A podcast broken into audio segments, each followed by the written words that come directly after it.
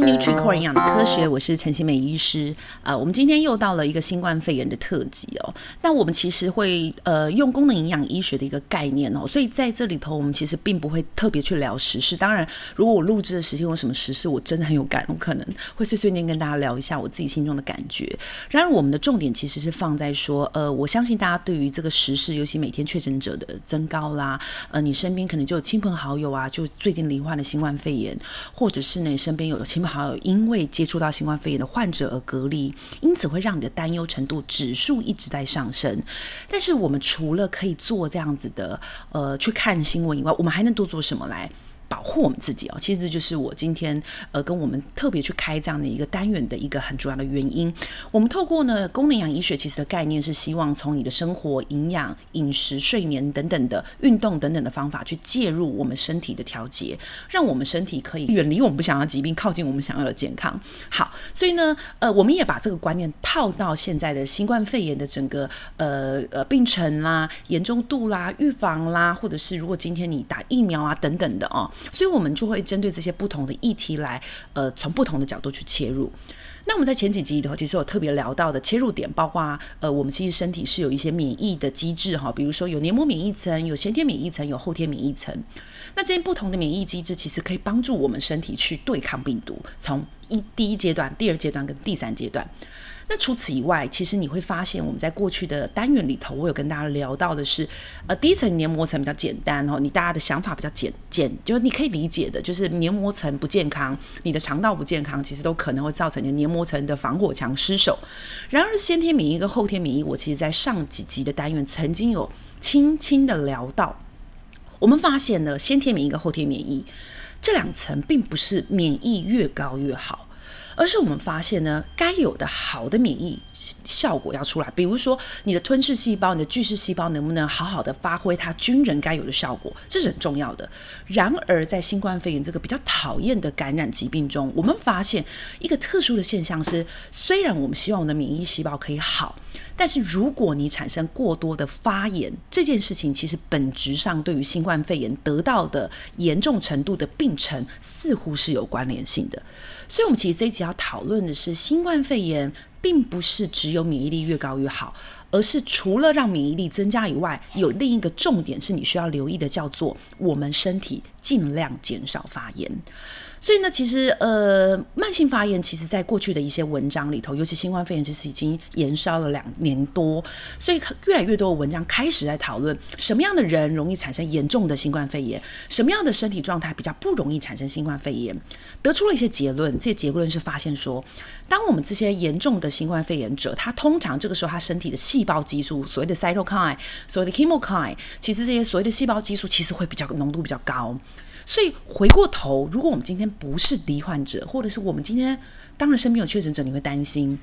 你该做什么调整？这个就是重点。我们要如何审视自己的身体是否已经存在一个现阶段正在进行中的慢性发炎？那我们针对这个慢性发炎呢，其实我会直接拆解成几种现象哈，提供我们的所有听众朋友去听、去联想，想想看自己有就有这样的问题，比如说好肥胖。好，其实这件事蛮有趣的，在呃新冠肺炎，其实呃我们台湾算是蛮蛮神奇的，是我们到现在，哎，我这样想，神奇会被攻击，就是。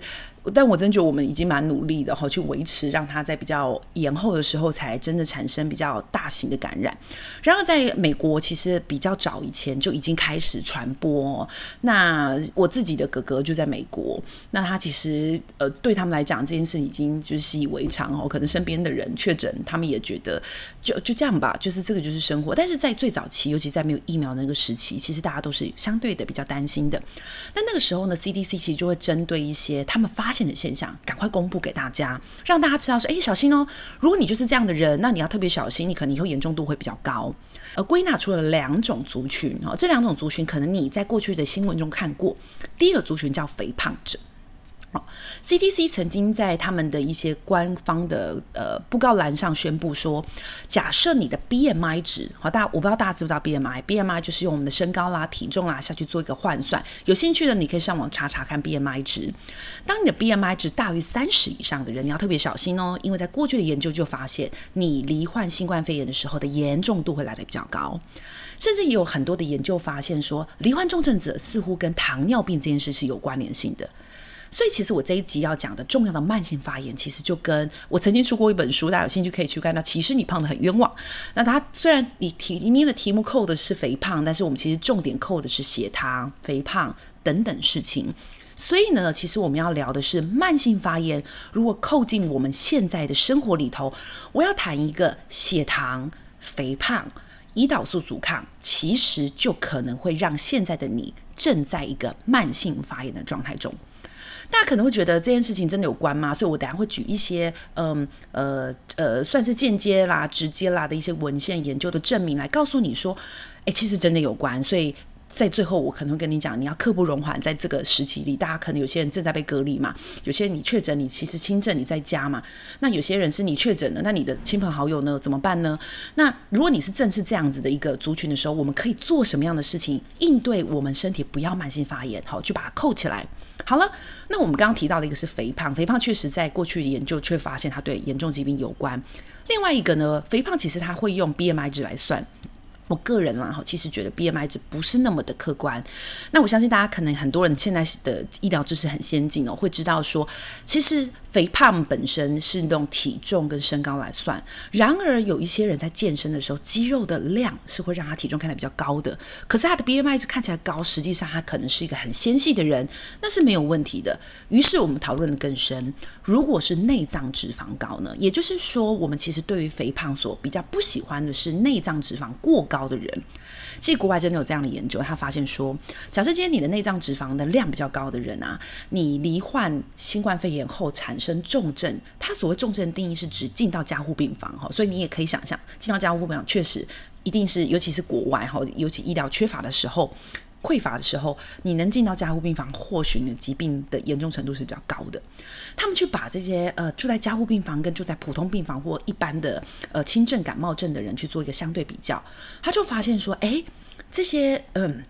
住在这个新冠肺炎呃新冠肺炎的这个重症病房者，他的这个内脏脂肪的比例比较高，而且这样的一个相关性哦，是你如果内脏脂肪，他得了一个结论，我把结论跟大家分享。他说，如果今天呢，你的内脏脂肪比较高。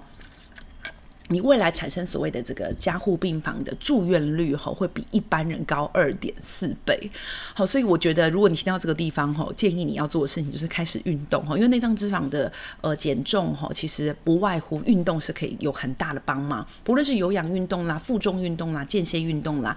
呃无氧运动啦，我觉得都很好哈。你就是可以开始在家中规划一些居家运动。那如果说你的健身房是允许的，你要去健身房，我觉得也蛮好的。那如果你在外面记得戴口罩。罩哈尤其有些特殊的运动，虽然很累，但是口罩其实目前还是一个保护自己的方法。那另外我要提一个比较有趣的哈，它是叫做呃，它是因为肥胖所间接影响的身体问题。其实肥胖呢，除了我们讲的外观上有差以外，它其实会间接的影响我们身体的几种机制。第一个机制叫做有一些荷尔蒙会产生改变，这个荷尔蒙是一个大名鼎鼎的荷尔蒙，曾经在过去的减重界里头掀起一阵旋风，但因为后来发现没有效，所以这阵旋风退了，叫做瘦素。呃，我不知道大家知不知道瘦素是什么？瘦素其实是一个，嗯，呃，一个激素哈。我们发现说，诶，瘦素好像似乎跟我们身体的饱足感是有关的。有时候，当你的瘦素比较丰富的人，你的饱足感似乎会来得比较好，也就是你比较不会随便一直去吃东西，你吃饱了你就停止了，而不会过多的饮食。那过去呢，其实，在有一些这个研究发现，瘦素说很开心，他觉得太胖了，那太棒了哈，太胖了，太棒了哈。那我们我们肥胖者，我们就给他大量的瘦素就好啦。不好意思哦，在过去曾经真的做过这样的一个研究，就是给这些肥胖者瘦素，结果发现一点用都没有。原因是为什么？原来是因为肥胖者其实他会自己在身体里产生一种叫做。呃，瘦素的 resistant state 就是胰岛素，胰岛素阻抗，瘦素有一个名字叫瘦素的阻抗，也就是说，你给他再多瘦素，他身体就是没办法运用。而肥胖的人似乎有一个瘦素的阻抗状态，也就是肥胖者他的瘦素的一个运作效果并不好。那你说，嗯，讲这个干嘛？哈，诶。其实大家可能不知道，瘦素呢，它除了跟体重有关以外，它跟免疫机制有关。瘦素呢，它可以帮我们调节我们的 T 细胞，那 T 细胞就是我们后天免疫细胞的一个很重要的环节嘛。后天免疫细胞有包含 B 细胞跟 T 细胞。除此以外呢，它也会帮我们调节我们的免疫功能。所以呢，其实肥胖者你会间接的联动到你瘦素的阻抗变比较差，间接的可能就会造成你的免疫状态比较差哈。我不知道这个关联现在大家有没有听懂我想要传达的意思。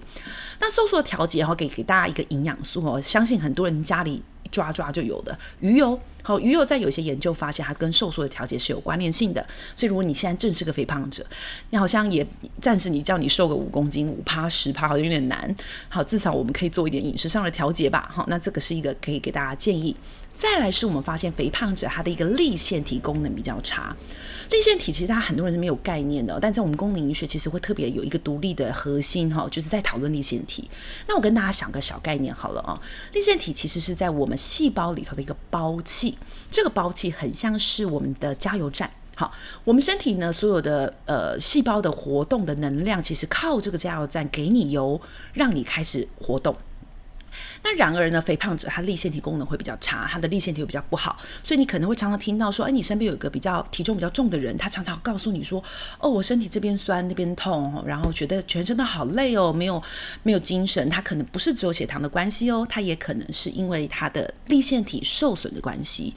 那粒线体跟我们身体的免疫又有什么关联呢？其实粒线体啊，你可以刚刚你如果刚刚听完我讲的，你就知道粒线体是我们的加油站，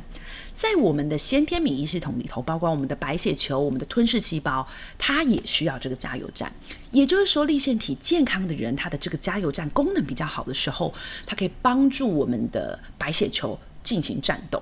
我讲个比较简单的例子，假设今天呢，两兵相战，你的兵吃得很饱，睡得很饱，去攻击敌人的时候，我吃得很饱，我全身充满了力气，我是不是打战效率比较好？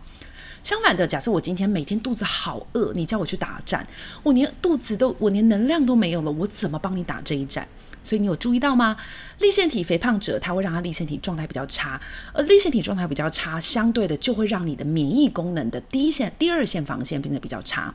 那粒腺体我们要如何让它健康？我们可以从运动做起，很多的有氧运动、无氧运动，其实总而言之，只要做一些正常规则的运动，它就可以帮我们去训练跟锻炼我们的粒腺体。我们身体不要在很高的毒物下，其实也可以保护我们的粒线体不要失衡。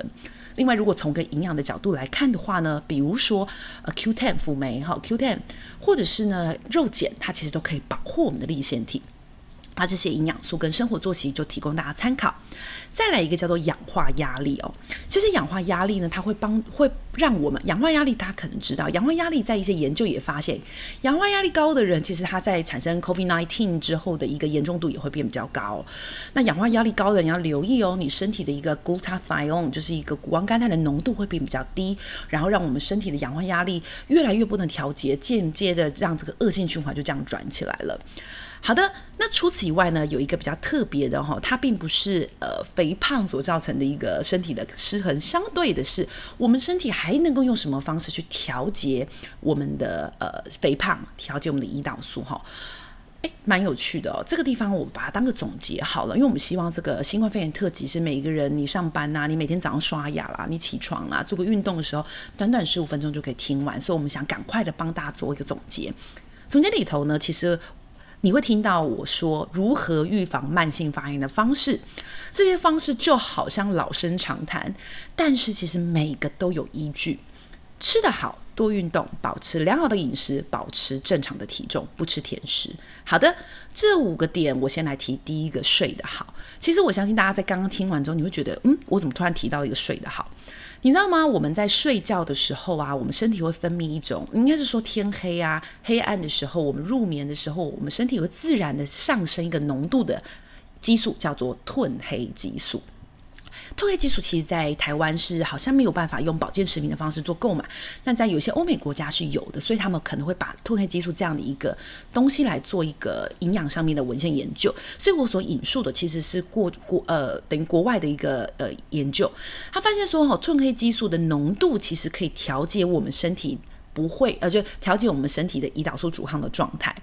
那当然，在国外里头，他们可能有些是会直接介入褪黑激素的这种 pill，就是这种 supplement 这种保健食品做呃介入。然而，我们其实可以从什么？从睡得好做起啊，所以当我们睡得好的时候，我们的褪黑激素可以正常的分泌。睡觉的时候关灯，让我们身体的眼睛接触到的是黑暗的状态，自然的褪黑激素浓度就会比较正常的分泌。好的褪黑激素浓度分泌就可以调节我们的胰岛素阻抗状态，间接的就会帮助我们在这个阶段里头，你的肥胖啦、你的血糖啦，就可以得到比较良好一点的控制。所以睡得好这件事听起来乍听之下似乎跟慢性发炎没有关，但其实有关的哟。呃，胰岛呃褪黑激素是可以帮助我们这个调节我们身体的降发炎机制哈，让我们的一个发炎体哈可以少一点。好，一个叫做 NLRP 三可以少一点，但大家不用这个不是重点哦，重点就是你就早知道睡得好，其实可以帮我们调节血糖，睡得好也可以帮助我们降降一些特定的发炎状态。第二个多运动，其实我们刚刚从呃肥胖的内脏脂肪高会跟 COVID-19 的严重度有关，从我们刚刚提到的哈粒腺体的失衡也会让我们的先天免疫系统变得比较不好打仗哈，您都可以知道，其实他们可以从哪个地方调节起？从运动调节起。所以，如果今天你现在正在一个居家隔离，或是你本来没有运动习惯的人，其实我多陈医师在这里多鼓励你，在这时候养成一天至少至少，我讲至少的意思是指你最好这边起跳，至少十五分钟以上的运动，最好可以到达三十分钟这样的运动，一周至少三次，然后那个动运动最好是有一点 一点点喘的感觉，我觉得这样会相当的。好，再来是一些饮食上的控制啦。很多人在这个时候，大家就配着这个，我好像讲过很多次，要配着一个饼干，配着一个点心，配着一不给手摇椅，然后看着电视哈，关心疫情发展，还评论现在疫情状态，怎么会这样？可是这时候，其实你做错的事情是，你可以看电视，你可以看新闻，但你嘴巴为什么要吃这些不营养的食物呢？建议大家在这个时候不要吃过多精致的食物，尤其是会让你血糖震荡很高的食物，包括精致的淀粉类哈。其实各式各样的零食都不外乎都是精致的淀粉类，各式各样的手摇饮，你可以叫无糖的饮料，我我不反对的。但如果你叫的是全糖的饮料，哦，你小心，你就正在一个很高的风险区。这样这个时候让你的忌口度比较高哈，呃，不要太让自己的这个时候体重上升。我记得去年啊，那时候很多人在居家上班，好多人都笑称啊，我居家上班，我的体重上升两三公斤。虽然这是好像是一个笑话，但是其实在我们功能营养医学的眼中，在陈医师的眼中，这是不对的哦。所以呢，我们其实期望统统筹经过今天的一个单元哈，给大家一些结论。我们身体希望在可能今天大家开始准备要跟疫情共处了。我们在共处的阶段中，我们能多做什么准备？我们最重要的准备就是我们如何让我们自身在一个免疫稳定而不带不再过度发炎的状态中。呃，很像老生常常谈说的多运动、多睡好。呃，吃的东西健康，听起来好像没关，但是这些行为都可以让你的身体远离慢性发炎，远离慢性发炎，远离肥胖，呃，睡一个好觉，同时就可以直接间接的帮助我们。当我们今天真的不幸罹患新冠肺炎的时候，你可以平安的度过这样的一个感染症哦。那 NutriCore 营养的科学，我们今天就讨论到这里，我们下周见喽，拜拜。